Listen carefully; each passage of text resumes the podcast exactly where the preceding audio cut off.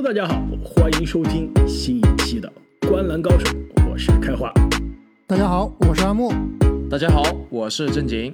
呃，今天啊，这期节目啊，实在是非常的特别啊，就不知道大家有没有能听出来啊？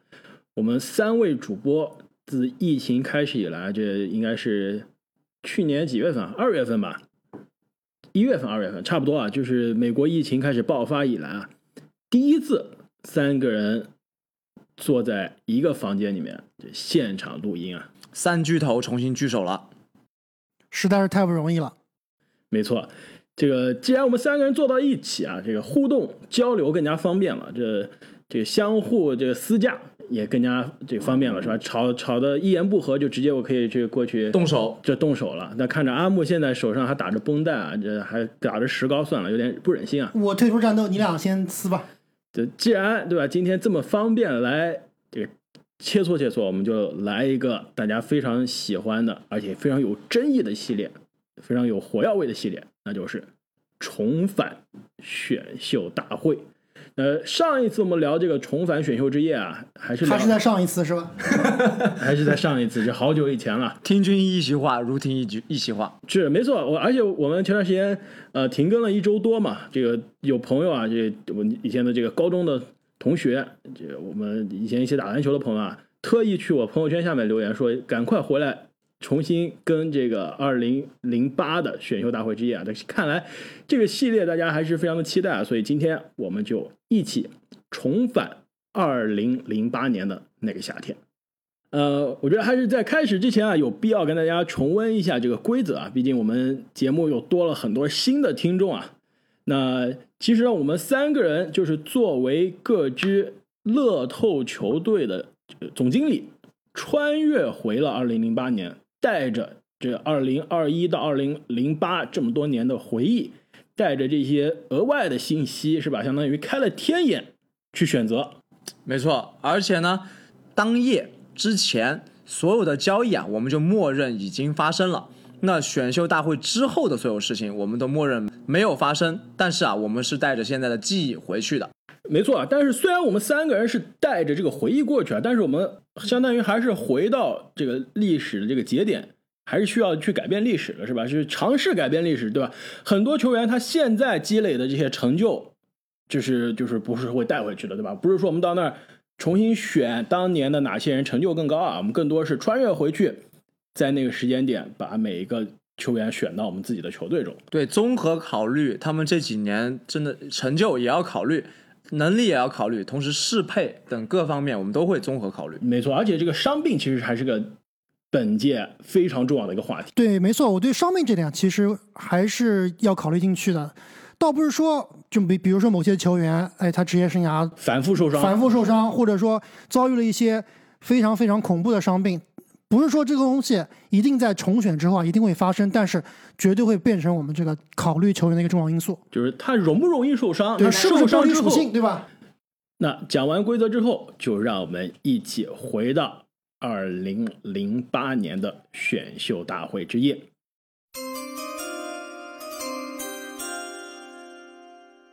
芝加哥公牛队以第一顺位选择拉塞尔·威斯特布鲁克。从一个 MVP 换成了另一个 MVP 啊，一个打法爆炸、身体素质惊人的后卫换成了另外一个。不是，我们做这节目，这最近聊了很多次威少，怎么感觉想避免聊威少，感觉还避免不了呢？怎么还在聊威少对，？逃不开威少的阴影啊，感觉他这真的是无处不在。胸口的朱砂痣。但是我觉得啊，这虽然威少最近是招黑啊，呃，但是不得不说，在这里把他选到我们重返零八的状元是毫无争议的。对我觉得实至名归让我选，我是闭着眼睛选，还是选威少。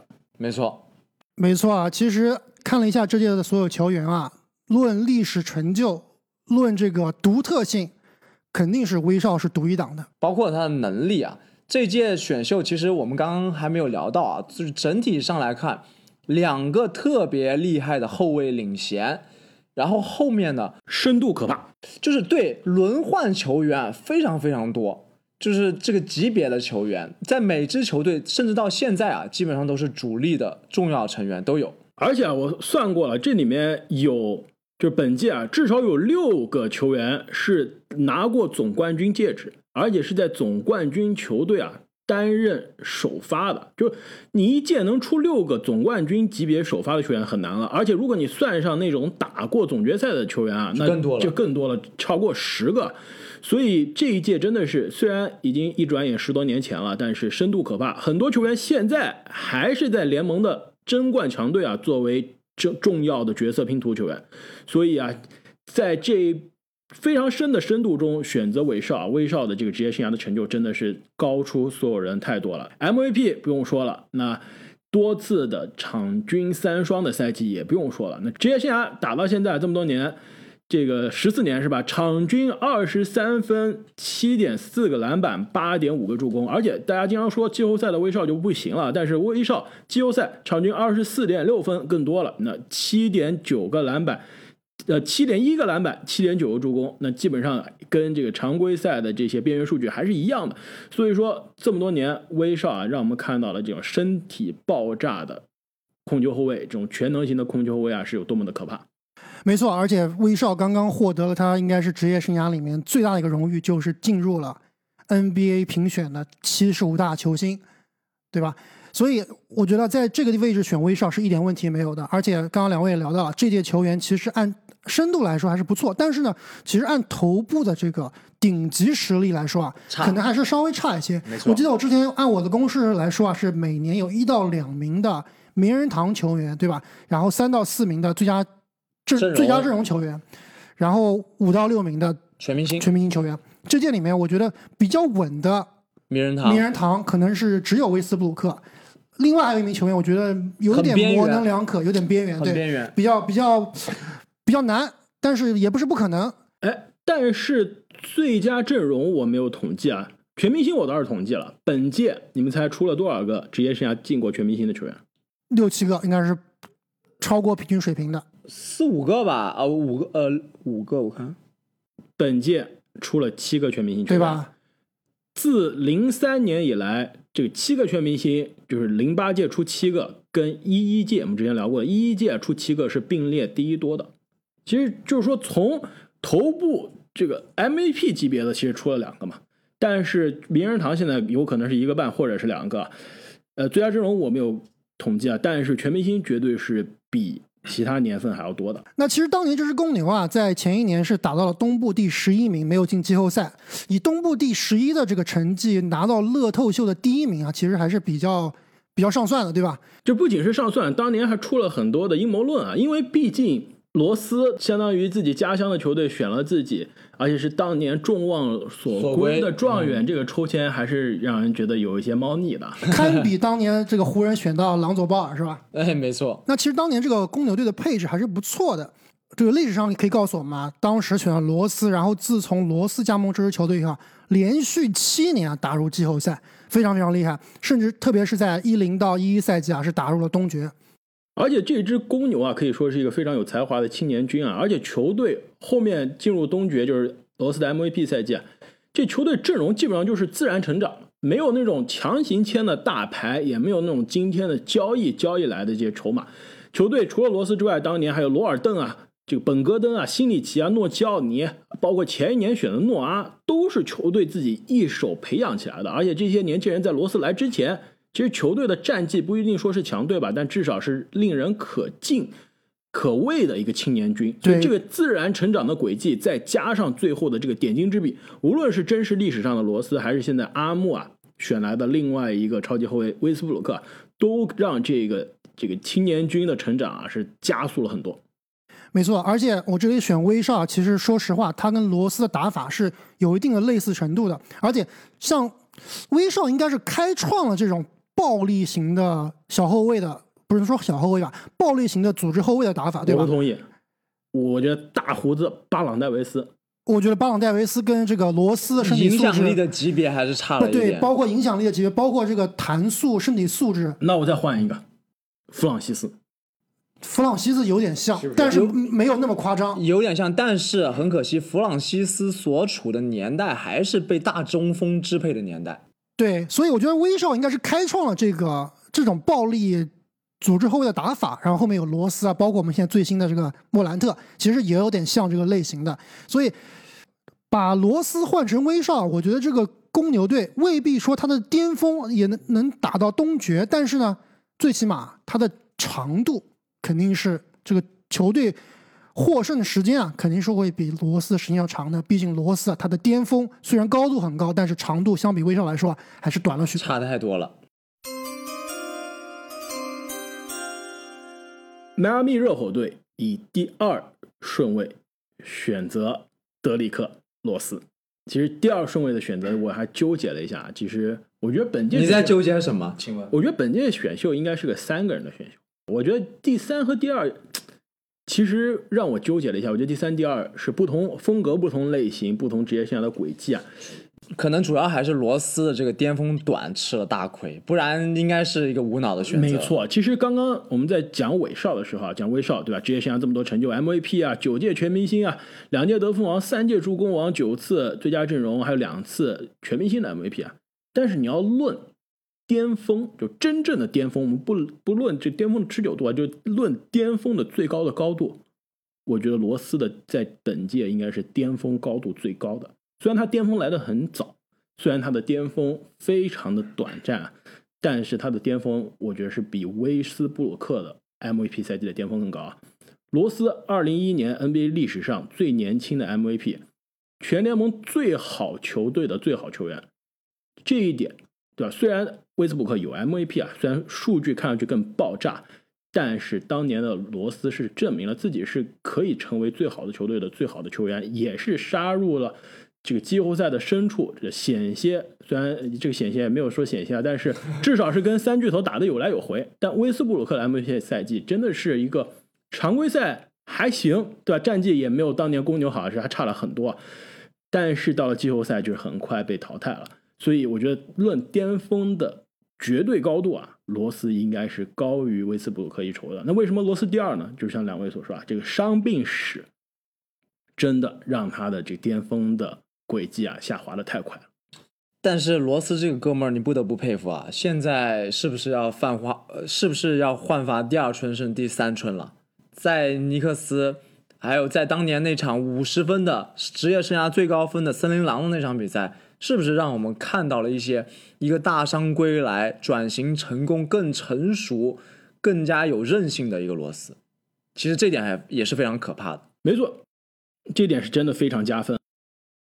对，论这种故事来说啊，其实相比于威少最近被我们这个口诛笔伐啊，罗斯在最近几年的口碑其实是非常非常，不管是在国内还是在国外啊，口碑一直都是非常非常好的。但是我觉得这是还是要需要为威少证明一下，对这个期待不一样预期不一样。没错你是以一个可能职业生涯快要结束的这个受伤病干扰的老将来预期的罗斯，但是你还是以全明星、以最佳阵容级别的以超级明星的这个要求为要上求，那肯定不一样。而且你说论现在这两个球员实力，还是威少这个很明显是高出很多一筹啊，对吧？对，但是用法不一样嘛。罗斯现在应该是主要是当一个这个最佳第六人啊、抢分啊，或者关键时刻让他来控场啊这样一个角色。威少肯定还是当一个支配球的支配球的有球员。没错，所以这里让我最终选择罗斯呢，很重要一点也是罗斯在职业生涯的末期啊，也不是说末期吧，就是过去这三年到四年的时间是重新改变了职业生涯的轨迹啊。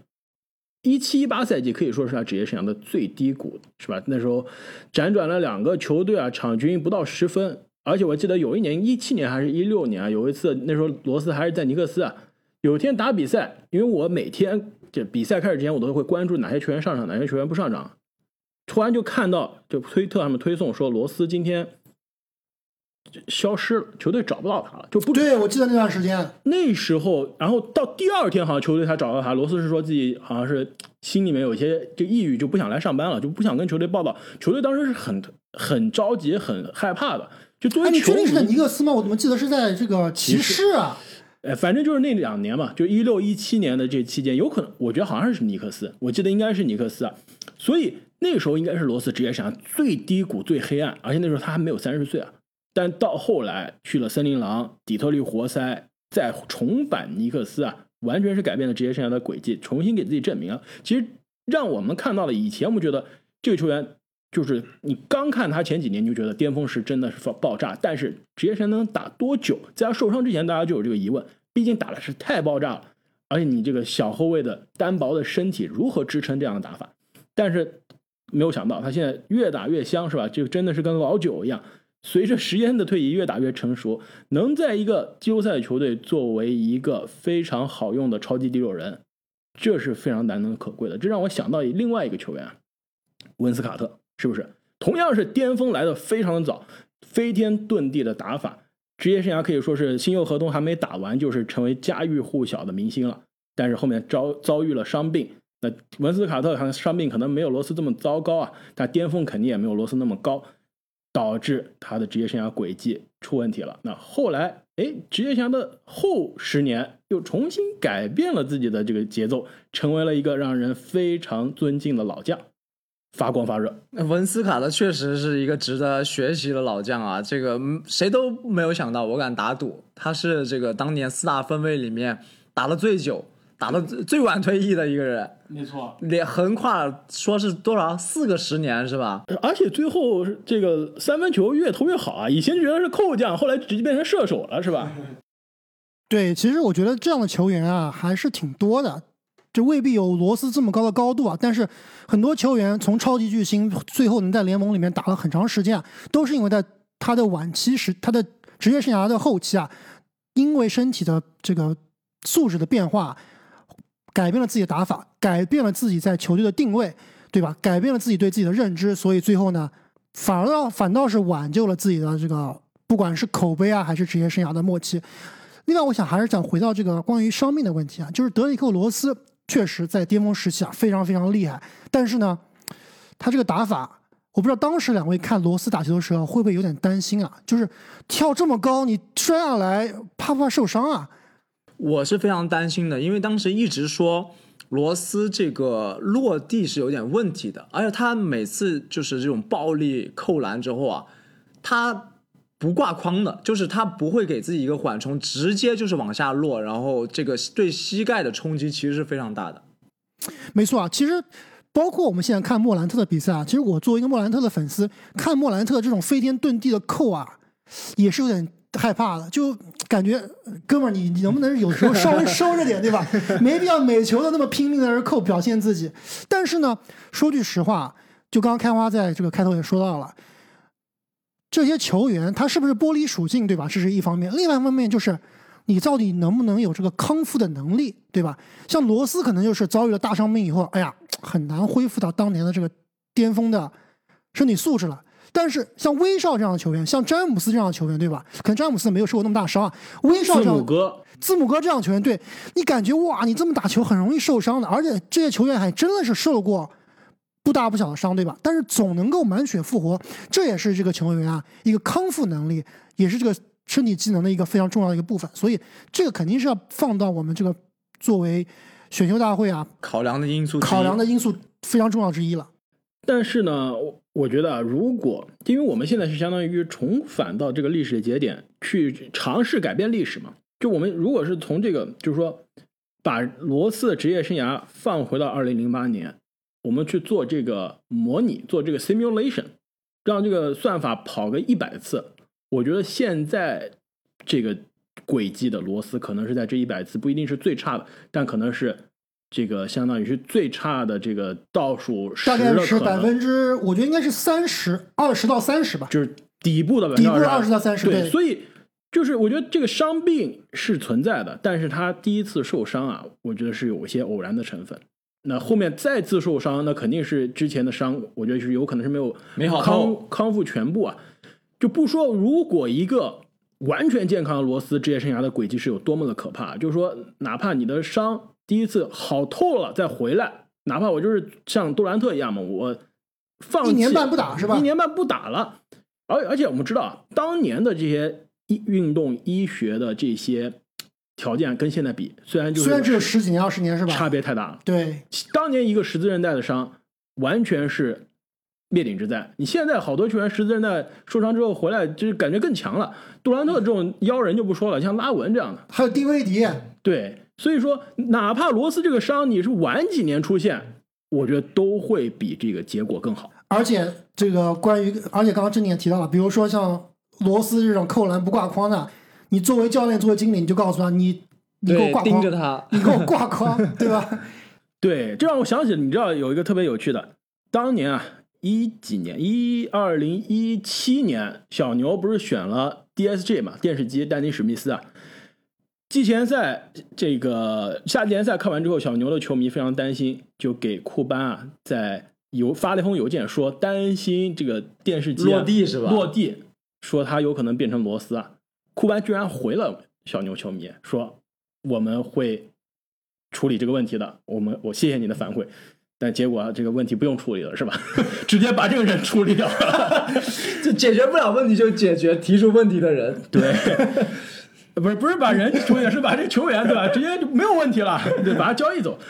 最后我想说啊，罗斯真的是证明了他是可以改变球队的战绩的。我们刚刚说了，进入到这一年选秀大会，罗斯的公牛队是东部的第最差十一名，不是最差，第十一名。但是，一年之后，二零零九年，罗斯带队的这支公牛就是跟前一年的总冠军凯尔特人在季后赛的第一轮打了历史上最精彩的七场大战，就险些是把前一年的总冠军就推下马了。所以，一个新秀带队可以达到这样的高度啊，那真的是非常的难能可贵。而且刚刚说了，罗斯的巅峰啊，如果很多新的球迷没看过罗斯巅峰有多可怕，去看一下他的 MVP 赛季的集锦，我觉得真的是我见过这种类型的后卫啊最可怕、最爆炸、最疯狂的集锦了。我阿木，你说你是莫兰特球迷啊？我觉得比现在莫兰特看上去还是吓人。那绝对啊，但是说实话，没有莫兰特打球好看，他没有那种罗斯还是有点僵硬，对吧？包括投篮这个我不同意还是有点。僵硬，我也不同意。这个我不同意。我觉得没有莫兰特那么舒展。而且我印象最深的就是他那个空中啊假传了一下，然后折叠再真传出去，好像是给诺阿吧那个球那个助攻，真的是身体素质啊展露无遗。选择罗斯的这个热火啊，很快说一下，前一年的真的是最差。对，这这我刚刚想说的是热火最差，对对对，联盟垫底，因为是韦德的大伤啊，联盟真的垫底啊，而且鲨鱼被交易走了。那当年零六的那批老将全部基本上都离队了，所以这支球队零六年还是冠军啊，零八年就已经是联盟垫底的球队。这个这个球队的下滑也是非常快。来了罗斯，他跟韦德的适配是我最担心的。对，都没有射程呀。这就是为什么我在这个位置纠结了，因为第三，我相信啊是谁选啊？正经，我相信你选的第三名跟韦德的适配要好很多。嗯 没错。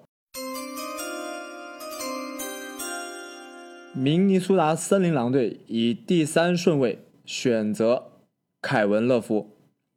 那这个刚刚开花的第二顺位啊，你没有选择比斯利这个 CBA 大神，让我非常的惊讶。那我在第三顺位呢，那也只能忍痛放弃另外一位 CBA 名宿 OJ 梅奥，选择这个更加这个 在 NBA 证明自己的凯文·乐福了。而且让他回到梦开始的地方。没，错，当年这个乐福是被灰熊队选走啊，但是很快就马上交易给了这个，就是选秀大会当晚就跟森林梅奥是狼交易换了东家。没错，当时这个孟菲斯是对梅奥垂涎三尺啊，呃，但是这个森林狼啊，也是这个我们提过很多次啊，千年烂队了。当时队里面可能唯一一个有名气的球员就是这个埃尔杰弗森，两双机器啊，呃，这选了勒夫，很显然啊，就是剩下的这个第一就是第一最重要的原因啊，就是剩下的球员里面，很显然天赋最高、巅峰最高，而且这个巅峰也比较长的一名球员，而且、啊、他的打法不但是有内线的杀伤，有内线的篮板。而且啊，也有外线的射程，是可以稳定的从当年啊过渡到现在这个时代的。而且很多这看球时间不长的球迷啊，这熟悉的乐福可能是骑士时代的乐福啊，是这个为了拉开空间，基本上牺牲自己转型成射手的这个乐福。对，是那个长发卷毛的乐福，而不是平头乐福。是那个 对板寸乐福，板寸乐福其实是非大常恐怖的。大白熊乐福。对，如果看了森林狼期间的这个乐福，你真的是发现啊，现代联盟我们熟悉了那种啊，给你比如说三十加十五这种恐怖数据的超级内线，那时候大家是没见过的。那时候的勒夫第三年二十二岁就是场均二十点二分，十五点二个篮板，之后有二十六加十三，对吧？然后受伤了一年，基本上是报销了，然后回来又是二十六加十二。这样的恐怖数据的球员内线，其实当时是非常少见的。当年的勒夫篮板机器、篮板怪兽啊，这个应该是打出过三十加三十，是吧？内线，你要是说勒夫现在是射手，那时候内线的勒夫这个杀伤力真的是非常强，而且还又是有传球啊。其实现在让我想想，有点像当年的小号约基奇，是不是？传球没有那么风骚，但是真的是能里能外。对他那个四号是四分卫的那种跨场长传，其实当时就已经有了。对，后来跟老詹连线是更好看了，但是当年在这个森林狼的时候，真的就是跨场长传，拿到篮板直接扔到前场。所以勒夫的巅峰真的是要看他的森林狼赛季啊，那时候真的是联盟最好的篮板手之一，联盟过去二十年最好的前场篮板手可能都没有之一啊，而且是能里能外的全能型的内线。我们刚刚说啊，本届名人堂，除了威斯布鲁克以外，可能还有零点五个。我觉得零点五个应该是给勒夫，而不是给罗斯的吧？两位，呃，他俩加起来零点五吧。你觉得这他俩谁更有可能进名人堂？我觉得勒我觉得夫两个人都该进。现在名人堂已经不值钱了，这两个人可能不是就是说跟威斯布鲁克那谁先一起谁先进进，但是迟早要进。如果两个人都同时退一套，谁先进？我觉得应该是勒夫先进。我我真的觉得勒夫可能在我这里要往后排一点。我觉得一个 MVP 进不了，这真的是有点有点难。就乐福，其实到最后就跟我们前几天聊七十五大一样，你要是到名人堂七十五大级别，你就是看最硬的荣誉。乐福最硬的荣誉还是差一点，还是差一点。对，你一个 MVP 抵，我觉得和十个篮板王。我倒是觉得，由于罗斯他的巅峰时间还是有点短啊，乐福倒是比较保险的一个选择，毕竟还是总冠军加成嘛。而且，其实大家对乐夫进名人堂不是那么有信心啊，主要还是因为他在离开老个詹之后啊，好像就基本上就是半消失的状态，对吧？有点尴尬。有点尴尬，而且大部分时间其实不是因为说自己球技差，而是主要是因为心理的问题对。不是球队差，球队也差嘛，对吧？心理问题，我们刚刚一直说了，说这个我们我们之前一直都说了，说老詹走了以后，勒夫其实虽然他这个合同很大，但是他这个技术特点是非常适合很多球队的。就比如说当时非常想要他的开拓者啊，对吧？那你还漏掉一个，当年有一个球队就差一点交易他了，金州勇士。对当年是要用克雷交易勒夫的。啊，但那个是之前了，那个是之前了。你说的是什么时候？你说的是是老詹离开之后，你说老詹离开之后是吧？对，老詹离开之后，勒夫一个人带队我的时候说的是就是这个勇士王朝开始之前啊，是差点是要交易来勒夫。对啊，但是如果你想想看，如果勒夫去金州勇士这个嗯这个文化啊气氛更好的球队啊，不见得勒夫会最后成为现在这个样子。当然，今年勒夫感觉又有点找回自己的状态了，对，白白发苍苍的勒夫，白发苍苍了，感觉心理问题解决了。但是他这个心理问题啊，我觉得可能放在另外一支球队或者一个更好的一个环境 organization 更好的一个这个组织里面组织里面啊，应该会更出色。就骑士说白了，他这个组织啊，他虽然是老詹带队拿了总冠军，但是他这个组织，他这个从从上到下，从经理到老板这个水平啊，其实这真的是不咋地，对吧？老板水平挺高的，呃，老板赚赚钱水平挺高的，对吧？管理球队不好说，呃，管理球队肯定很差。当年跟老跟老詹还在那撕逼呢，这明显就是有点有点不太行，对吧？作为一个管理者，所以勒夫如果换一支球队啊，他这个心理问题未必会会会最后达到现在我们看到这个结果。如果说他能够换到一个球队啊，不是不是说达到当年森林狼的水平啊，在老詹身边那种勒夫的水平，我觉得是没有问题的。所以重返选秀大会啊，选他第三名，我觉得没有任何问题。而且另外，我想再说一下，不是阴谋论啊，就感觉跟老詹配合过的这种做牺牲的这种大前锋啊，在离开老詹之后，都都都怎么回事？就勒夫首先就是对吧？首先是波什离开老詹以后，好像就就消失了嘛，对吧？基本上就消失了。那你还没有说老詹在骑士的第一个版本啊，是吧？什么身边什么德鲁古登是吧？不，这些这些这种 这个 级别不够级别不够我们就不谈了。全明星级别的球员，对吧？最佳阵容级别的球员，在老詹离开之后啊，好像心态啊，不管身体啊，都有点崩啊。还还那时运那你，漏掉了马哥啊。马哥离开老詹之后，这不崩了，这不炸了。主动离开的不一样、啊，不不一样，不一样，不一样，是老詹离开你，不是你离开老詹。老詹甩你和你甩老詹是不一样的，对吧？老詹把你甩了以后，你这个心里肯定就特别不好过。包括你看，你毕竟老詹甩了你以后的这个超巨啊，好像都混的不咋地韦，德好像都都不行了，是吧？这都闻的不咋地，对不对啊？这而且我觉得有一个另外一个原因啊，并不是说老詹废队友啊或者怎么样，就是勒夫包括波什啊，其实之前都是球队的当家球星，打球都是这个球权在手啊，对，对吧？跟老詹配合以后，你这两名球员其实在历史上是做了非常大的牺牲，不管是从出手数啊，让你让你干的活啊，都是都是有非常非常大的减弱。所以你从一个超级明星变成球队的二当三当家，对吧？甚至是有些在场上你会作为一个角色球员的打法，你在离开了这个体系以后，你是不是能找回当年的这个自信啊？我觉得其实是挺难的。呃确实这个转型又绕回来，确实有一点难、啊。而且勒夫当年是为了适应詹姆斯啊，打了更多的空间型的这个射手啊，是其波实什也一样啊，对不对？是让自己减重了。就当年内线大杀特杀的勒夫是没有了，这点我同意啊。而且呢，但是我想说啊，如果勒夫二零一六年总决赛第七场，就首先他最后是防库里的，对吧？就欧文进了那一记三分之后，库里是有机会扳平比分的。勒夫错位防了库里，而且库里没投进，追梦抢到篮板，库里还有一次机会，勒夫防下来了。职业生涯可以说是他最重要的防守时刻，甚至是骑士队史最重要的防守时刻，也是载入 NBA 历史的防守时刻，防住了，拿到了总冠军。但是如果没有那一年的总冠军，如果没有詹姆斯，勒夫的职业生涯这个档次绝对是要低很多的。对，没有这总冠军，他是肯定不可能进名人堂的你。对你，你他就跟阿尔德里奇一个水平了，是吧？你再说这个詹姆斯抛弃勒夫之后，勒夫职业生涯这断崖了，但是真的还是要曾感谢经曾经快乐过，感谢詹姆斯，没有詹姆斯，勒夫的这个职业生涯完全不是这个档次的。但是如果你碰到了库里呢，是不是？这不能再引战了，是吧？那其实下一位也是我选择啊，就是从勒夫之后，你们有没有感觉到就比较难选了？没有，在我这第第四四位很好选，很好选。第四很好选。真的吗？对，这里你别乱选啊！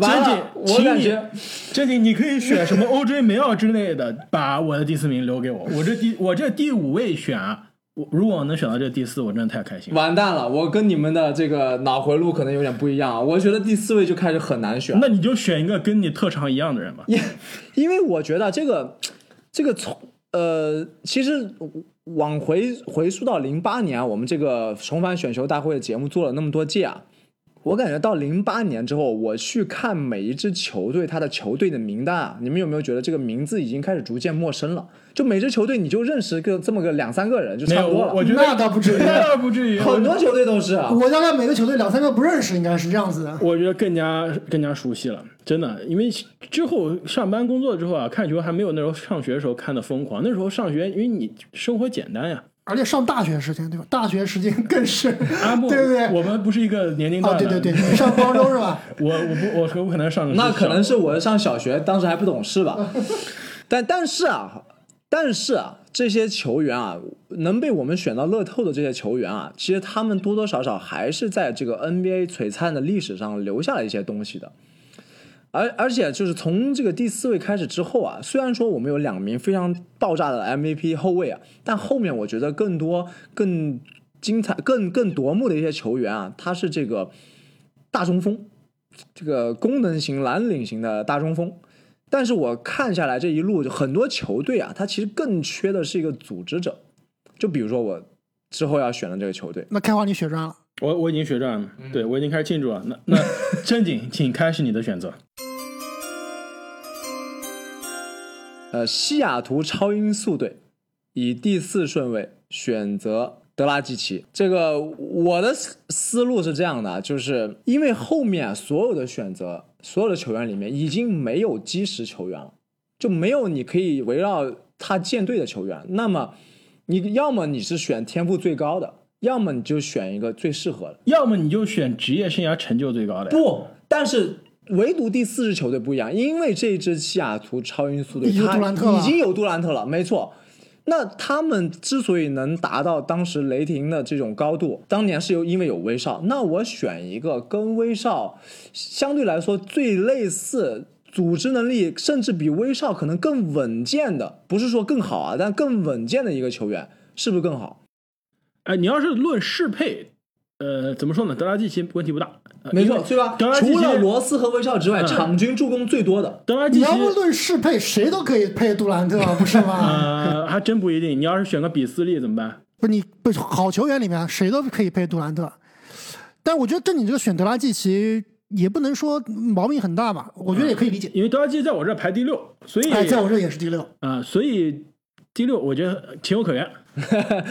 而且我有个疯狂猜想啊，就是说，按照假设我们按照之后的历史走向啊，就是选了哈登，对不对？那这支雷霆，你们要想，他是有钱去续约哈登的，就是说，哈登、杜兰特加德拉季奇，会不会是一支更强的雷霆王朝呢？有没有可能？哎，挺有意思的。我我觉得这个挺有意思，但是你别忘了，德拉季奇他职业生涯呢算是大器晚成，对他到二十呃，五六，岁以后这一才开始点也是我起来的。我没错，这一点也是我这个那时候说不定杜兰特特已经等不及了，已经走了，已经去勇士了。那时候，大哥去会会他们是吧？但是呢，不得不说啊，你这一届如果你要是论这种让你觉得比较稳的、放心的后卫又有投射啊，那德拉季奇真的是德拉季奇真是挺好的人选，而且职业生涯呢，其实也是某种程度上是被低估了，一次全明星，一次 NBA 的最佳阵容，而且当年呢，作为最佳阵容的那一年，还是 NBA 的最快进步球员啊。其实当年他在太阳的时候，就是当年太阳出名的四大后卫，三三三控卫阵容，四控卫吧，三控卫，小托马斯、德拉季奇加布莱德索，索，啊、这三控卫加还有奈特，布兰登奈特，奈特是后来来的，就再加上莫里斯这个双胞胎啊，这神秘阵容。其实当年我最在里面最喜欢的是布莱德索，第二喜欢的就是德拉季奇啊。而且呢，德拉季奇别忘了，虽然职业生涯现在打到现在三十五岁了，这在三十四岁的时候，三十三岁的时候啊，就是当年气泡的迈阿密热火，他可是球队到了总决赛之前得分王。得分王。那作为一个非这种明星球员啊，在一支总决赛的球队能领跑球队的得分，而且是三十三岁的时候啊，其实这一点也是很难得的。而说德拉季奇，我们先说现在啊，就是今年的德拉季奇，感觉猛龙队其实并没有给德拉季奇很多机会啊，就基本上还是在等待把他交易掉。对，已经不需要这种稳健的老将了。对我倒觉得德拉季奇其实在过未来的这个自由市场，不是在未来的交易市场上，应该还是非常非常大的一个一个新闻啊。对，应该还是有这么两到三年一个比较高光的发挥的而且我觉时间的得。，对，而且我觉得其实如果我是篮网啊，我会非常非常的努力去要追求德拉季奇。就就欧文如果回不来的话，我觉得篮网的控卫啊，你说一个强队你说一个强队不需要德拉季奇，金州勇士不需要，但是有了总比没有好，就看什么样代价了。我觉得勇士不需要德拉季奇，对，勇士还是想要个内线湖。人可能需要，雄鹿是不是真雄鹿香？需要，嗯，七六人是不是真香？七六人可能也真香，对，不需要。七六人真香。七七六人不要啊？我觉得七六人有德拉季奇肯定很爽啊。不是，你看你西蒙斯换什么了？西蒙斯肯定是要换后卫的呀。哦，跟西蒙斯没关系。现在我们西蒙斯现在球队都说了，这是个一到两年的计划，就不是说西蒙斯问题我们今年不解决没事儿。西蒙斯不是要跟活塞换了吗？换个侧翼啊。对啊，克所以莱特是吧？对，所以德拉季奇这你这选择啊，现在看看也不是那么差，我觉得挺好的。而且考虑到跟当年小铁匠杜兰特的这个适配啊，还是不错的。因为当年的这个超音速是吧，双枪刚刚出走对吧，交易走了雷阿伦，然后刘易斯也没有留下来。那杜兰特单人带队，其实当时也是西部垫底的球队啊。对，王王朝最后的这个黎明吧，当西雅图的最后一年，对吧？对，那跟杜兰特的搭配啊，其实现在看还不错。但是呢，还是非常感谢你啊，让我在第五顺位可以选到我的第四顺位的球员了。血栓，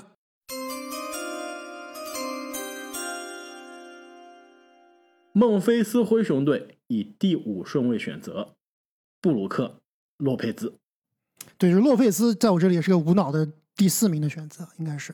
没错，就不一定说无脑吧，但是考虑到这个过去这个赛季，那又是有一点简单了。那职业生涯虽然跟德拉季奇一样，一次全明星，而且呢，他都没有最佳阵容，但还有最佳防守阵容，对对吧？但是呢，人家可是总冠军加持，这一点还真的是不一样。而且啊，洛佩兹他没有那么多全明星，但是他是有多年准全明星的级别的发挥，那真的就是球队战绩是太糟糕了。导致他那几年场均接近是二十分啊。他其实职业生涯有一二三四有四年是场均二十分以上啊，但是只进了一年的全明星，这一点是非常低估的。而且更关键什么呀？他来了联盟的时候是什么样一个球员？是一个内线大白熊，内线大白熊，三分球前六个赛季没有出手过三分球，前九个赛季最多一年场均出手零点二个三分球，没有进过一个。到了二十七岁没有进过一个三分球之后，完全改变了，从一个当年内线大白熊被人说是只会得分、防守很差的中锋，只会低位得分，对吧？只会内呃还不一定是低位，因为我看篮网还真的看的有点多啊。那时候洛佩兹是什么呀？在罚球线就开始被打要位了，就是他只会被打得分。但是我就当时就说，你哥们儿，你这么大，你为什么不到篮下要位？你为什么离篮呃十米远就开始被打要位，然后往里凿？就是说他是有点浪费自己的天赋啊。但是球队的传球的人也太差了，这这是后说啊。所以就是他其实是一个只会被打得分的，有一点中投啊，但基本上是没有三分射程的。立刻突然，二零一六年的夏天开发出三分球了，从职业生涯之前每年出手可能几个三分球，到每一场出手五个三分球，再到现在成为了一个防守这个盖帽和三分球的这个三 D 型的中锋，这种职业生涯的三百六十度不是三百六十度，三三 转回来了。这对，这是基德的名言。当年基德来到这个篮这个篮网说：“我要带领球队的战绩三百六十度大转弯。”这这这是基德名言，这是他队友啊。这个一百八十度的大转弯，这是历史上没有见过的。而且他凭借职业生涯的转型，是真的拿到了总冠军啊！而且是在总冠军球队首发中锋，在字母哥下场的时候也是有关键的发挥。你知道为什么洛佩兹转型这么成功吗？被老詹抛弃了。呃，其实没有被老詹抛弃，他是在老詹，他被湖人抛弃了。对，他是湖人湖人弃弃品没错，对？吧？其实想到洛佩兹啊，我另外我想到另外一名球员，就是技能点有点相似啊，而且是基本上是高配洛佩兹啊。就有的人说他这名球员在现代篮球里面是不太能够立足的，因为可能动作太慢了，因为可能就是主要技能点是在内线硬凿，对吧？中投倚在正中吧，是不是？不是，我想说的是马兰吗？我想说的是姚明。哦，对，姚明和洛佩兹的这个比较，其实之前我在节目中说过啊，我当时就说，一个加索尔，大加索尔，哦，加索尔不一样加索尔，加索尔一个啊一个一个姚明，我觉得大加索尔跟姚明的技能点还是不太一样的，但是我觉得洛佩兹跟姚明的是技能点是非常类似的。我当时我其实我当时说的什么呀？就是如果姚明生错时代，不是说生错时代啊，就是姚明是在一个大中锋内线硬凿，不让他投三分的时代，他是来到现在这个时代，不一定说他更加适应啊，可能在防守上更加捉鸡，但是他是绝对开发出现在 NBA 三分射程的。对，而且说不定比洛佩兹还要准。对，所以这个洛佩兹的这个选择啊，其实让我担心的呢，适配问题是吧？原来是适配，但是你别忘了，这是二零零八年的夏天，马上要换了，灰熊已经换走了，大加索尔走了，来小加索尔了，就是他跟小索小加索尔的这个适配，但也是是有些问题、对，啊。太两个都太慢了。但是小加索尔也是一个大器晚成嘛，也要花个几年才能开发出来。先用用洛佩兹，之后再看看研究一下这个双塔再。再再搞个兰多夫来吧。而且我看了一下，这只灰熊啊，在这个历史的节点，那真的是王朝的之前的黎明啊！球队有还没开始打球的小加索尔，要下一年才开始来球队报道啊。洛瑞，别忘了洛瑞在这支球队里面，年轻的洛瑞，年轻的康利，麦克米勒，还有火箭的球迷，老火箭球迷相爱相杀的人，斯威夫特。斯威夫特就算了，斯威夫特就算了是吧？对，所以这支球队，哎，现在看来，其实那个时候啊，就为未来那支铁血灰熊已经是打下了基础了。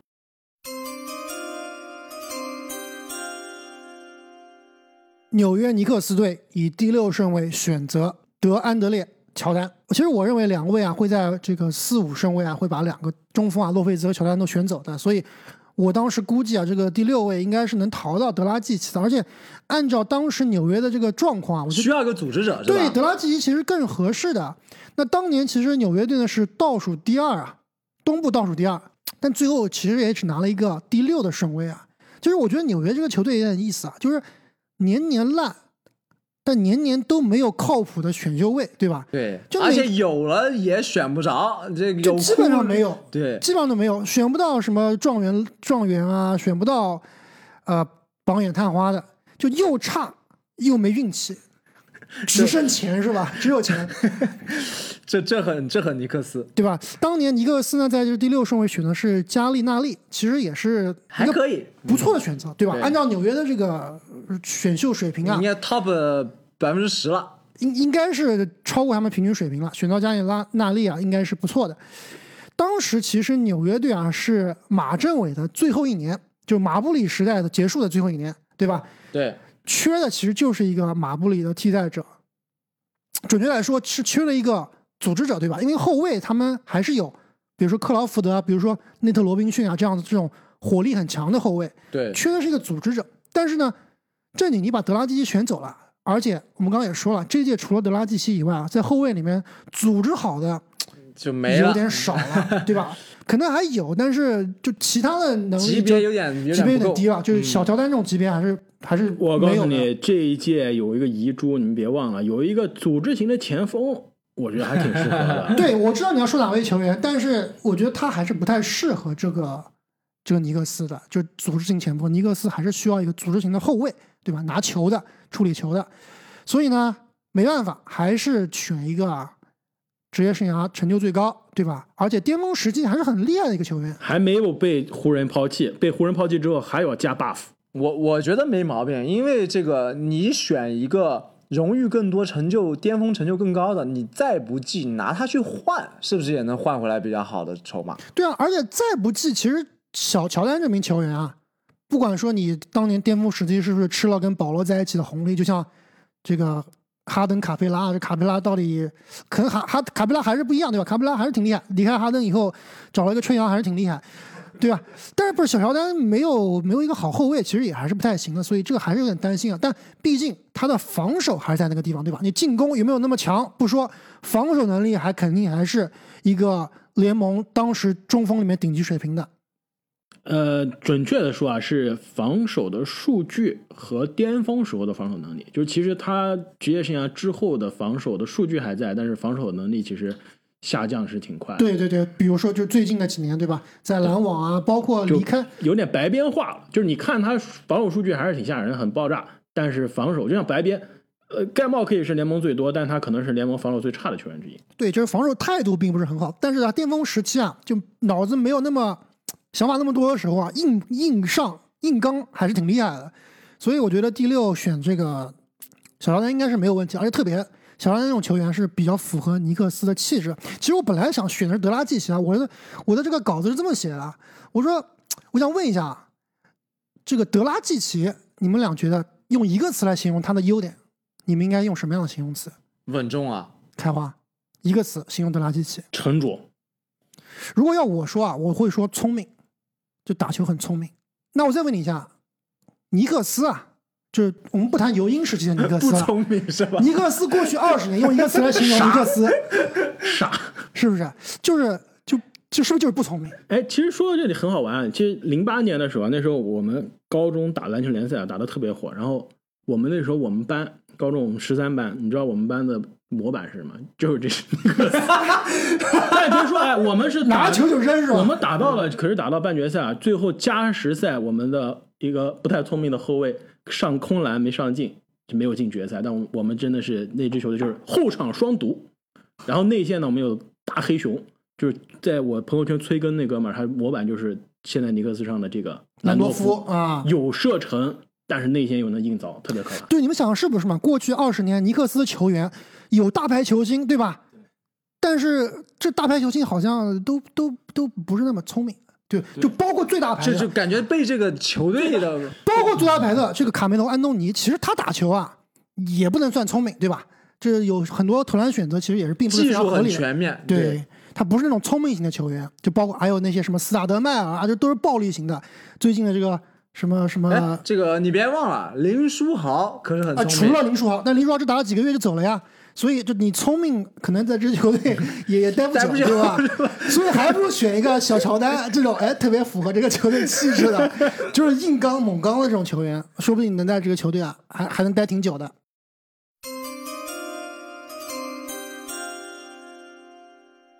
洛杉矶快船队以第七顺位选择埃里克·戈登。哇，这个又出现了啊！每每一届是不是都有一个啊？对，今年我觉得这是唯一一个有可能的，所以我还是把它先选了吧。回到梦开始的地方。对，回到梦开始的地方。那当年快船在这个顺位啊，也是选择埃里克·戈登。当时快船呢是西部倒数第四啊，和我刚刚说这个尼克斯又很像，就是尼克斯在这年是这个马布里的最后一年，核心球队核心球队的灵魂人物的最后一年。这支球队埃尔顿·布兰德最后一年，也是之前的布兰德时期啊打了。比如说，我们不说球队战绩怎么样吧，这个球员的数据，包括在这个球队的地位啊，毫无撼动，绝对是灵魂人物。布兰德最后一年，从此呢，球队开始重建。而且，我觉得戈登这个选择啊，首先那名球员肯定是很厉害的，十四个赛季场均十六点六分，十四个赛季场均六十呃这样的一个水平，我觉得从来没有进过全明星，在历史上应该很难找吧？十四个赛季啊，场均到十六点六分，对这个其实是非常非常难了。只拿过一次最佳第六人。对吧？我觉得这个这种得分这么长时间的稳定的得分能力啊，没有进过全明星还是还是比较少的，所以足以见得他其实还是个非常非常稳定的一个点啊。倒不一定说他是有全明星的能力，但是是一个非常稳定的球员，对吧？而且最关键一点是什么呢？就是选择埃里克·戈登啊，是为后来打造快船空接之城啊奠定了非常好的基础。戈要知道，戈登后来是换保罗的一个非常大的一个筹码呀。其实是最重要的筹码。最重要的筹码，对吧？其实有点像当年换保罗乔治的，就是快船换保罗乔治嘛 SGA 的这个角色，而且甚至比 SGA 还要重，因为当年不流行扔一大堆选秀权嘛。其实换保罗乔治有可能是 S，现在看来是 SGA 啊，但是快船给的那么多选秀权，其实也挺值钱的。那个时候还不流行给这么多选秀权啊。所以，其实戈登应该是在这个交易中是非常重要的筹码，而且三年级就场均二十二点三分了，就是他二十二岁的时候，场均已经二十二分了。刚刚说这个小乔丹非常有意思，因为零八年那个新秀年是我就是刚刚开始收集球星卡的那个新秀年，我当年选的宝藏少年就是小乔丹，然后我有个好朋友他选的是就是埃里克戈登。唯一的区别就是小乔丹，我后来把都卖了，但这哥们儿现在还是留着一大堆埃里克戈登的卡。而且你知道吗？在哈登来了联盟之后啊，当时大家那时候都说啊，未来西部的得分后卫的希望，第一是埃里克戈登，第二就是哈登。因为那时候哈登场均得分还没有埃里克戈登多啊。但是后来这两个人的职业生涯是完全是往两个不同的方向去了。我觉得很重要的一点就是伤病以及运气。埃里克戈登那我觉得不对，最主要还是天赋。戈登跟哈登比的天赋差太远了。呃，这除了这个之外差是吧哎不不不，我觉得是这样的啊，天赋是差了一些，但是差太远真不好说。你有没有看过埃里克戈登大学和高中的集锦？你去看一下。就是你现在觉得他是一个射手，是一个那种，是一个得分型的小后卫。我觉得是你说身体上的天赋差的不多，还可以接受，还可以接受。但是我觉得球商上面啊，哈登应该是球碾压。球商球商视野组织差，但是天赋真的不差。就现在你觉得埃里克戈登就是个投手嘛，老老的胖胖的一个小后卫，就投投三分呗。他大学和高中的时候可是那种飞天遁地的，就是属于有像比如说布莱德所的这种身体天赋，再加上他一进联盟就有接近两场均两个三分球的这种射程，这是很少见的这种配置。而且呢，他我们刚刚说，罗斯职业生涯，如果你把它重新重新模拟一百次，可能他真正的轨迹是倒数二十的左右啊。埃里克戈登一样，他被交易到呃这个鹈鹕之前，那时候还是黄蜂啊，被交易到这新奥尔良之前，他是场均二十二分，交易到之后，基本上每年都受伤，而且是反复的伤。我们现在知道了，鹈鹕或者以前的这个新奥尔良黄蜂队医应该是联盟现在水平最差的之一。对如果他不是在自己当打之年，二十三、二十四到这个二十七、二八的这这几年在鹈鹕被耽误了，其实他的职业生涯应该是多次全明星。对，多次全明星应该是有可能的，但是他是不可能进七十五大的，对吧？这这跟哈登还是差很多的，对对对，吧就是这是，但是就是说，因为我说的天赋嘛，不是成就嘛，我觉得天赋其实是稍微可以有比较的，但是这成就真的是差太多了。哎，另外我想再问一下两位啊，就刚刚我聊到这个快船的空空接之城啊，其实大家可能不太了解快船的这个历史啊。其实空接之城的快船应该就是快船历史上最强的球队了，对吧？最最巅峰的时期了最巅峰的时刻了，是吧？呃，不好说，最巅峰没进过西决啊，今年刚刚进的西决。哎，其实这就是我要问两位的问题啊，就你们觉得当时的空接之神的快船强，还是去年这个卡哇伊乔治卡哇伊受伤前这个快船强？卡哇伊受伤之前的快船强，其实大家都我觉得有的有的一拼，我觉得不好说。卡哇伊受伤之前，他应该是去年季后赛最强的球员之一吧？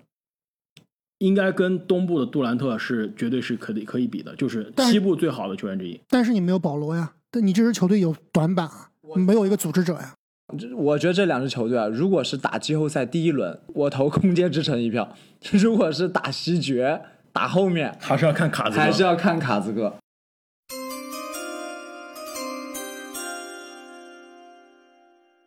妙沃基雄鹿队以第八顺位选择加利纳利。我觉得还不如另外你跟我说的这个组织另外一个组织型我也觉得前锋呢，我觉得还两个人还有点小差距呢。哎，我还真不觉得啊！我觉得加利职业生涯其实也算是被低估的一个球员啊。你刚刚说埃里克·戈登说职业生涯打了多少年？十四年是吧？场均多少分？十六点六分，没有进过一次全明星。加利十四年场均十五点八分，也没有进过全明星，而且都没有经过全明星讨论啊。三分球真的不一定比埃里克·戈登差，就职业生涯百分之三十八的三分球命中率，新秀赛季百分之四十四的三分球命中率，这可是十多年前啊！而且每场出手二点六个，命中一点一个，在当年作为新秀，这个命中率、这个效率已经很高了。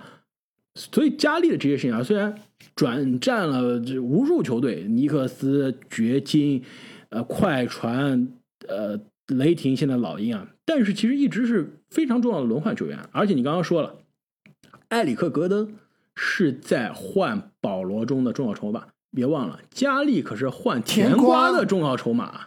我没错，我觉得加利啊，他的得分能力确实很强，而且是个非常稳定的得分点啊。他跟埃里克·戈登，我觉得最大的区别就是，其实戈登是挺能防守的一个球员。他虽然组织不见得强，但是我觉得他防守是可以的。加利除了得分，他就只有还得分了。他的防守是我觉得是相对而言比较差的，而且他的组织能力啊，跟你刚刚所说的这个另外一个同届的小前锋是有天壤之别的。所以加利是一个很好的得分手，但是综合考虑的话，我觉得他排不到，他应该不值得第第八这个位置。在我看来，这个第六、第七、第八，再到甚至第十啊，这一届其实非常的类似了，就看你看重的是什么。就包括比如说小乔丹，其实在我看来，小乔丹就是可能是排在第九啊。但如果你看的是职业生涯到现在的这个成就、荣誉，那小乔丹的确是更靠前。但我更看的就是这个球员，他适不适合，他是不是百搭的。因为我们现在到现在选正经刚刚说的很对，就是你已经选不到基石了。现在到第八，你甚至连全明星级别都不一定选得到了。你就是看你选的这个球员是不是在这球队能帮你赢球，是不是很容易适配。那加利就是这样的。这是零二零零八年啊，其实我们是开始天眼来的。我们要知道，差不多过了五六年之后，联盟就成为了一个不一定是小球的时代了，但是是一个空间加速度的时代。那加利当年是还是能打这个。小前锋甚至客串得分后卫啊，但是后面就是一个现在联盟最吃香、最抢手的空间型的四号位啊。那你如果穿越回之前，你是不是应该选择一个更适应联盟未来打法的？而且这哥们打到现在这么多年了，三十三岁、三十四岁了，依然是可以在季后赛强队打主力、打轮换的。去年可是跟着老鹰一起杀到了东决啊，这季后赛。场均也将近是十三分，而且是作为一个替补打了十八场比赛，场均十三分，三分球命中率百分之四十。如果一个球员在联盟能打十四年，而且在第十三个赛季还能在东决的球队打稳定的轮换，上场二十四分钟给你场均十三分，再加百分之四十的三分球命中率，你要不要？但我觉得最主要的，我这里的疑惑啊，还是在当年这支易建联时代的密尔沃基雄鹿队，他们不是特别缺得分手吧？还更偏向于组织的另一名球员，可能我觉得还是更适合一些。那震惊，你下一个怎么选？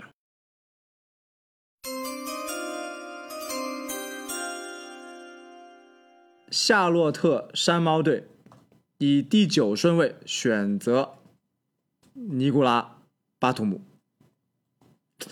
但是我这选择的时候啊，就是就是这就是我们刚刚说的这个组织更好的侧翼，但是啊，这个考虑到 巴图姆这名球员在夏洛特的诈骗史，其实我是非常有疑虑的。再次伤害他们。在，当时的这支山猫队啊，也是一支这个成立刚不久的球队，对吧？这个还是猫王杰拉德华莱士的时代，呃，所以说这个呃，当时这支球队可以说也是所谓的百废待兴吧。那选择一个呃球商非常高，可以打空间型三四号位的这个侧翼型，而且防守很好。有防守、有组织、有投射的一个球员，我觉得对这支年轻的球队啊也是有非常大的帮助的。就是只要他不去诈骗乔老板，更好说。其实，在选佳丽的时候啊，我真的是纠结过啊，要不要选巴图姆啊？其实，如果说全能，巴图姆真的挺全能的。但是呢，让我担心的一点就是，巴图姆啊，他的这个第一就是得分的能力还是比佳丽差一点啊，第二就是空间也是比佳丽稍微差一些。但不得不说，巴图姆在当年的那支波特兰开拓者的青年军啊，是非常非常重要，非常重要，而且基本上是伴随了两代的青年军，是吧？罗伊时代和后面的利拉德的时代的早哎，期，如果他还在开拓者，是不是真香啊？真香。所以说，我们刚刚说啊，有些球员是被什么耽误了？被伤病耽误了。比如说罗斯，比如说埃里克戈登。如果把他们职业生涯重新跑个一百遍，是被伤病耽误了。把伤病的因素剔除，他们可能是更好的职业生涯轨迹。你们知道巴图姆是被什么耽误了吗？就是被二零一六年啊联盟的薪金工资空间大涨，他的那个大合同耽误了。其实，如果他不是那一年夏天签了一个五年的超级大合同，现在看来真的是一个烂合同啊，他职业生涯不会这么差的，就是因为口碑不会这么差，而且不会在夏洛特。夏洛特烂掉。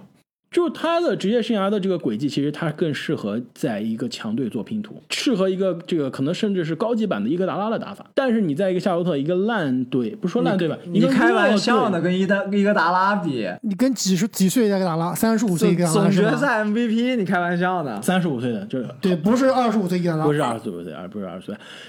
他你签了一个大合同，在一个弱队的夏洛特，球队交易不了你，然后呢，你的功能在这也不适用，想要你需要你用得起你的球队又签不起你，那你的职业生涯就毁掉了。其实很多球员签了大合同，对他的钱包是好事，对他家人是好事，但是对他职业生涯的成就真不一定是好事。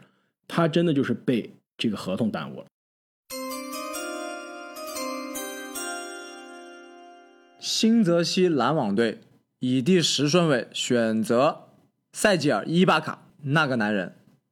这个还可以，我觉得可以，对，其实我觉得伊巴卡是有点被我们低估了是吧？低估了不是被我们踹到这儿是吧就被？我们选的有点晚了，是吧？你其实他职业生涯成就也不差，三次最佳防守阵容呢。两届盖帽王，对，就而且啊，就是有总冠军。对，而且他当年这个跟雷霆跟雷霆双少进总决赛的时候啊，如果不打那个封闭，我觉得如果按照刚刚这个开花这个重新 model 一下，他的职业生涯应该高度也会更高，至少会进这么一两次全明星，我觉得也未尝不可呀。以他的身体天赋，对吧？当年那个封闭确实是把他害了。那这一支新泽西篮网队啊，是这个基德离队的那一年，进入了重建的阶段。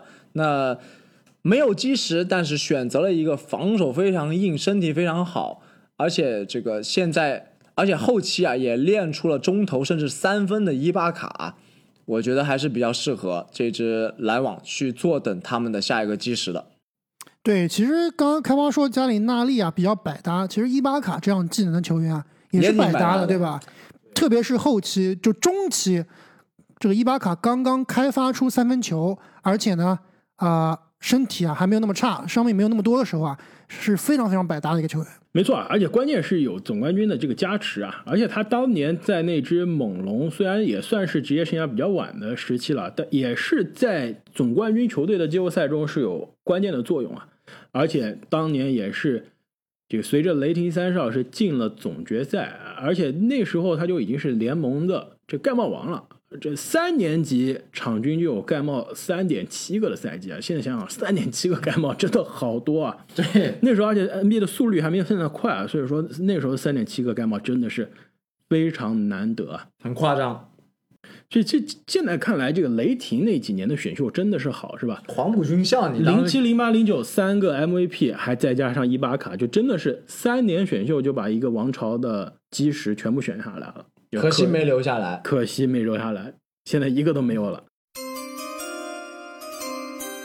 印第安纳步行者队以第十一顺位选择贾维尔·麦基。你这个绝对冲着收视率我。跟你说，我现在还赚着呢，在我这儿麦基排第十，甚至我考虑把他跟第九的小乔丹调换过。你在搞笑吗？你在搞笑吗？你们俩在搞笑吗？我问你，两个人哪个人职业生涯成就更高？你在搞笑吗？你说五大种成就，那肯定是麦打基更高。打顺风车这个就另说了吧，是不是？运气好呀。麦基是顺风车吗？你们要跟麦基道歉了。职业生涯三个 NBA 总冠军戒指，再加奥奥运会金牌，这是名人堂的节奏了。而且他这个是搭顺风车嘛，三年总冠军戒指，三年都是球队的首发，这是不是？这是不是？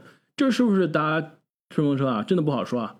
那照你这么说，博古特也比小小乔丹厉害啊？我觉得博古特比小乔丹差远。这不也是好几个总冠军吗？也是球队首发吗？那我觉得这作用还是不一样，而且博古特就一个总冠军啊。好像就是一个是吧？对啊，你还是不一样，你这三个总冠军就不一样了，三个总冠军两个不同球队，那那这个麦考怎么样？麦考是真顺风车，麦麦考连首发都不是啊！你别忘了，一六一七的勇士就是杜兰特刚来之后，这可以说是 NBA 历史上现在可能是见到过的最强的球队之一吧。麦基凭什么能在球队打主力中锋啊？能在 NBA 历史上最强的球队之一打主力中锋，这还说明不了问题吗？不，你我觉得你这个有点钻牛角尖了。勇士队他的主力中锋啊，他根本就不需要明星球员，随便谁都行。不是，也不是说随便谁都行嘛，他是有一个特殊的技能点的，就是说你第一不乱打，第二你能护框，对吧？第三你挡拆挡瓷实了，挡拆挡瓷实了，第四你打的时间不要超过十五分钟、二不十分钟，占球权，不占球权就行了呀，对不对？那行，那问题就是人家拿到冠军了呀，对不对？我而且我们现在不是把麦基真的放进名人堂啊，不是把他放到什么这全明星的讨论啊，我们现在就是在这重返选秀都到第十一顺位了，你还不选有三个总冠军戒指的人？而且麦基也是算是把职业生涯可以说是重新改变了自己职业生涯的轨迹啊。刚来联盟的时候就是一个五大囧，真那时候的麦基真的是跟前十前脖子以下全点顶级是吧？就没有任何的关系啊，就基本上就是扣将，而且是天天失误的那种打球非常不靠谱的球员，一度淡出联盟，对吧？一度是在联盟是无球可打，被达拉斯抛弃那几年，就是在联盟基本上是无球可打。来了勇士，完全改变了职业生涯轨迹。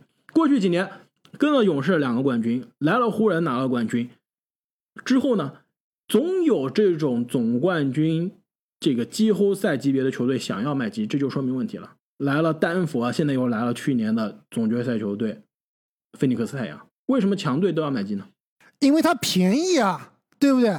因为它实用，不是便宜，实用实惠。我觉得开花是这样子的，就是我知道我们这个重返选秀大会是不考虑球员的薪金这个薪金空间的，或者说职业生涯拿过多少钱的。但是我觉得你这个球员在职业生涯一共拿过多少钱啊？不能说百分之百的反映这名球员的能力，百分之九十能反映出这名球员的能力。麦基，我估计职业生涯拿了所有钱加起来都不抵小乔丹一年的钱，是不是？是不是这个道理？我所以我觉得这两个是绝对没有可比的。而且你想想看，当年的勇士如果把麦基换成小乔丹，是不是就就不是什么八十二胜、七十二胜了，对不对？是不是就就就八十二胜了？是不是？所以麦基他有他的能力，他有他的技能点，我是不否认的。而且我记得我前两期还特别这个给麦基说过好话，我就说麦基其实是个很聪明的球员，不被鲨鱼耽误了。对被鲨鱼耽误了，被有点霸凌了。但是他的高度跟小乔丹比啊，能力啊、身体素质啊还是有很大的差距的。不光是跟小乔丹比啊，包括跟包括跟后面另外对另外一名拿过全明星、进过全明星的一个中锋来比啊，对我觉得也也是不如他的。那我觉得我知道你说的是谁啊？那那女演员太差那了。那哥们更搞笑，但是光比巅峰绝对比麦基要高多了。萨格拉门托国王队以第十二顺位选择罗伊·希伯特，这就就来了，就刚才我说的，两次全明星，还有最佳防守阵容，对，这这就是你麦基肯定比不了的。你别管说我这个球员，对吧？职业生涯打了多长时间，有没有总冠军，有没有什么奥运会金牌，他的巅峰是在 NBA 里面是能拿得出手的。就是说，当时他在联盟的这个中锋位置啊，是有非常大的、非常高的地位的。而且，其实按照他的这个成就啊，也是进过东决的人啊，对不对？那我就问你，为什么突然无球可打呢？同样无球可打，麦基在联盟颠簸了几年，立刻能成为总冠军球队的首发球员，这哥们儿就已经消失了，查不此人了。对，这有各种各样的问题，有他心理的问题，有他这个团队的问题，有他自己身体的问题，对吧？而且如果说按照你的标准跑你的那个 simulation，跑你那个这个数据，我觉得罗伊希伯特他的职业生涯应该也是在下半段的，对吧？如果再跑一跑，我觉得他是可以，肯定是可以比他这个我们现在看到历史上的罗伊希伯特啊要更出色的。对，就感觉当年他就跟詹姆斯打这个一口气没挺过去，整个人就垮掉了。不是这个这段历史，我之前在节目中说过啊，不是因为詹姆斯啊，是当然当然不是因为詹姆斯，是因为保龄球，对啊，就你现在我们知道就不让他打保龄球了，包括不是因为他不是他打保龄球啊，是在他垮掉的两年之前，拜纳姆 拜纳姆打了保龄球，抢了他位拜纳置。姆职业生涯垮掉了，辗转反侧，最后来了印第安的步行者。他来了步行者之后，希伯特不开心了，跟球队发了火。而且他来了之后，他的数据就是断崖式的，在同一个赛季之内啊，断崖式的下跌了。之后基本上就查不死人了。对啊就是球队交易来班纳姆之后，签来班纳姆之后，他的职业生涯就毁掉。对啊，这都是可以避免的，因为我们要重返嘛，对吧？所以按照他的实力，对吧？按照他能打出来的成绩，我觉得绝对是在麦基之上，而且也是对得起这个第十二顺位。你在第十二顺位能选到一个全明星啊，这绝对是选选赚了对吧？对，但他这个全明星应该也是过去十年最水的全明星之一了，是吧？你一个以防守见长的中锋，连场均九个篮板都没有，然后场均十二分、十一分就进全明星了。但是有那防守啊，有护框呀，确？实，你这你看这一年的这个选秀，其实我就想到一句话，就是“时无英雄使庶子成名”。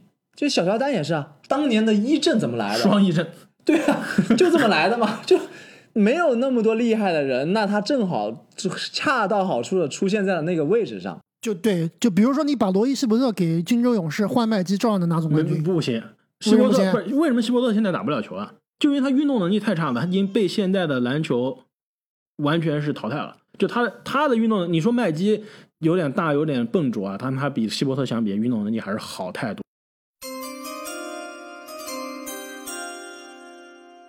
波特兰开拓者队以第十三顺位选择乔治希尔，乔治希。单换卡哇伊的男人来了，对，这其实当年这支开拓者啊是连续五年没有进季后赛，之后是不是就起飞了？这个这个布兰登·罗伊的时代到来了。对，布兰登·罗伊当年其实球队虽然战绩不好啊，但是已经有了幼年的罗伊，还有幼年的阿尔德里奇，这个潜力是非常非常大的。而且啊，前一年刚刚选了一个状元，这一直一整年没用，因为受伤啊。这个奥登对吧，一年没有打，所以这支球队啊，就如果我们以后聊零七选秀啊，其实一个非常有意思啊，就是你奥登到底怎么选，对吧？到底他这个伤病能不能避免？这个我们以后再聊啊。单从这支球队手上的这个球员的潜力来说啊，是非常非常吓人的。罗伊、奥登、阿尔德里奇，其实当年就是缺一个谁啊？就是缺一个利拉德，对吧？但是呃利拉德肯定是，如果早生几那时候利拉德真的是估计在上 上中学吧？对，可能是上中学，对吧？所以呢，这支球队其实是缺一个稳定的外线的。那乔治希尔，不管说他的巅峰时期啊到底有多高，但是他的职业生涯看下来啊，是一个非常非常靠谱的球员，防守很好，脑子很清楚，打球很聪明，对吧？低配德拉季奇，可能是低配德拉季奇，可能防守绝对比迪拉德拉季奇更好，但是这个进攻啊，包括组织啊，稍微差一些。但是绝对是一个非常非常好用的、合格的联盟首发控卫的一个水平。其实这点我同意啊。那时候的波特兰青年军，其实一年之后就是跟火箭在季后赛大战多场啊，多个回合啊。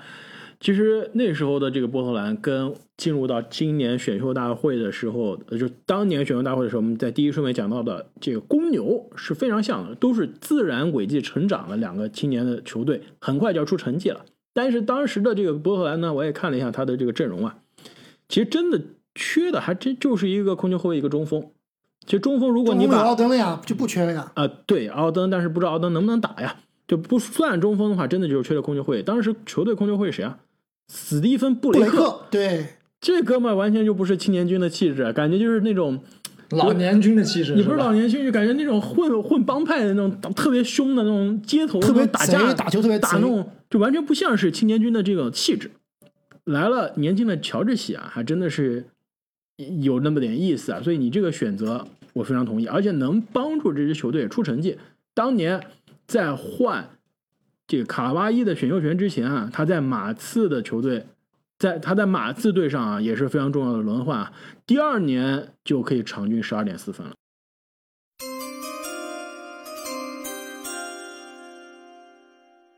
金州勇士队以第十四顺位选择很好选啊，开花。还有一个特别特别厉害的人，大唯一一个拿过奖的，你别说啊，我现在就讲一下我现在心里的这个感觉啊。我现在这边有好几个人的人选啊，我跟你们讲一下。一个 NBA 总冠军马里奥查莫斯，总冠军控球后卫，是吧？大学篮球英雄。一个也是年轻就打过总决赛的小李子考特里尼，一个这个联盟里面场外混的最屌的，是不是？黑帮老大。谁啊？谁啊？哎，这个球员你们都没有进入你们的这个视野吗？佩科维奇吗？对呀、哦哦，对这哥正的们很厉害的。真正的大白熊是吧？那这这个太强了，但是职业生涯他这个离开联盟离开离开的太快了，没有没有足够时间。你要论巅峰，他应该能算，对他很强的。赚了钱就会回去打理这个帮派生意去了，对吧？太强了。而且你在场 倒卖军火，在场上你也不敢跟他混，对啊真打不过他，太强了。呃呃，我也考虑过，还有个什么呀？NBA 总冠军，勇士王朝的关键拼图，斯佩茨，是吧？空间型四五号位其实挺好用的，但也是 NBA 大 CBA 大神，对吧？我其实一直不理解为什么斯佩茨现在不在 NBA，就他为什么离很快离。他的 CBA 啊其实他我技能点就是他是足。够有，他其实他好几年前就离开联盟了。我其实我觉得他离开联盟的时候还是有实力在 NBA 混到一份至少老将底薪的，对不对？对，这空间防防守型太差了，应该是还有什么呀？比斯利和梅奥。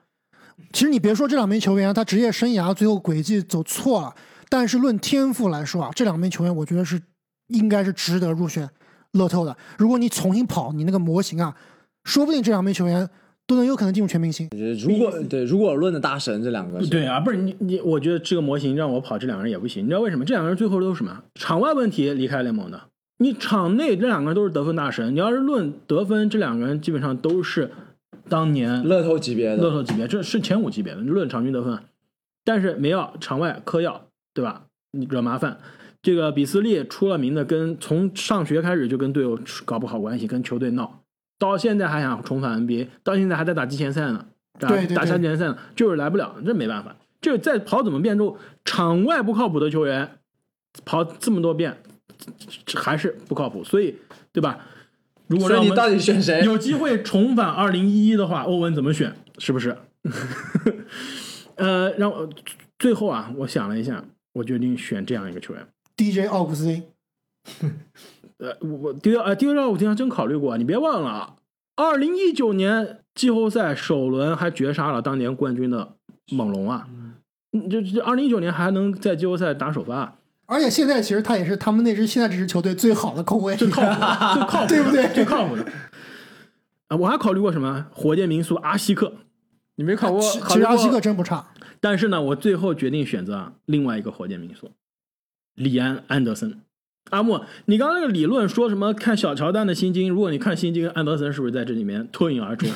职业生涯大合同也是拿到手软啊！而且职业生涯，你论他巅峰不一定说是全明星这种接近全明星级别，但是至少在强队稳定首发。哎，感觉他是一个转型比较早的这个空间型内线，是不是？没错啊，很快在联盟零八年进联盟就是场均可以进一个三分球的大个子啊。那时候大前锋投三分，不是说嗯见没见到吧，但基本上是比较少的。很快到了这个鹈鹕之后，就是场均可以进三个三分球的内线球员了。那最后在火箭也是当年啊小球火箭的关键球员。他可能也是跟这个巴图姆一样，是被那个火箭大合同给害了。没错，这就是我想说的。你说他呃职业生涯是不是有很多的漏洞？对，球技是不是有很多漏洞？有，防守实在太差了。但是你一个空间型四号位，其实现在有一手稳定的投射三分球，其实在联盟还是可以混下去，而他三分球出手很快，很难防很的。快，而且射程很远很远。而且职业生涯打了这现在十几个赛季，十三个赛季，百分之三十八的三分球命中率，场均进两个，场均职业生涯十二点三分，也是拿得出手啊。所以他真的就是被大合同耽误了，他适合去一支强队做一个拼图，空间型四号位，甚至打替补更好。但是拿着大合同，没有球队能要他。那么重选完了二零零八年的 NBA 乐透秀之后啊，两位对于这一届新秀、这届选秀大会有什么想法？我觉得总体来说应该是不会低于平均水平的。就虽然说头部啊里面只有一点五个这个名人堂啊，但是论腥味儿、论特别是论深度来说，这届其实是非常非常靠谱的。而且我们刚刚也说了，有七名球员啊是进入过全明星的，这个也是超过平均水平以上的。有六个总决赛总冠军，有六个总冠军首发权。而且其实在这年，虽然说已经过了十几年了，十四年了，对吧？我依然活跃在对我们刚刚提到的，基本上所有球员，百分之八十的球员依然是活跃在当地的 NBA 联赛里面。扮演着非常重要的角色，这个持久性也是非常的强。那么各位听众朋友们，对于这充满着回忆啊，似乎都已经非常遥远的二零零八年选秀大会，大家有什么样的看法呢？到底有没有这个球员啊被我们遗憾落选了？也是非常欢迎大家在留言区中告诉我们。那么也是非常感谢各位听众朋友们对于我们节目的支持啊，特别是前段时间这阿木做手术啊，我们长期缺阵的那段时间，对于我们的这个耐心啊和等待，没错，护送我们重返巅峰的这些粉丝们，而且今天这好不容易我们是坐下来三个人坐在一起来聊这个线线上对吧？哎，不对，线下的线下对刚，线下对刚，两位感觉怎么样？是不是又回到了当年我们这个刚刚开播《灌篮高手》那种激情啊？没错，而且这开始之前我们说好说，哎，今天少录一点啊，我们这个尽量是呃避免上下期是吧？尽量我们言简意赅。那结结果就见了面话又多了，一下子就聊了这个超时了是吧？但是也非常感谢大家对于我们这个时间比较长的节目也是非常有耐心啊，大家都能听到最后。那么也是请各位朋友们啊，可以帮我们的节目点个赞，给个五星好评啊。那如果你身边你的高中的这个一起打球的朋友，你一起曾经看球的朋友，也想听这个二零零八年的选秀大会啊，也别忘发给他们。那今天的节目我们就先聊到这里，我们下期再见。再见。再见。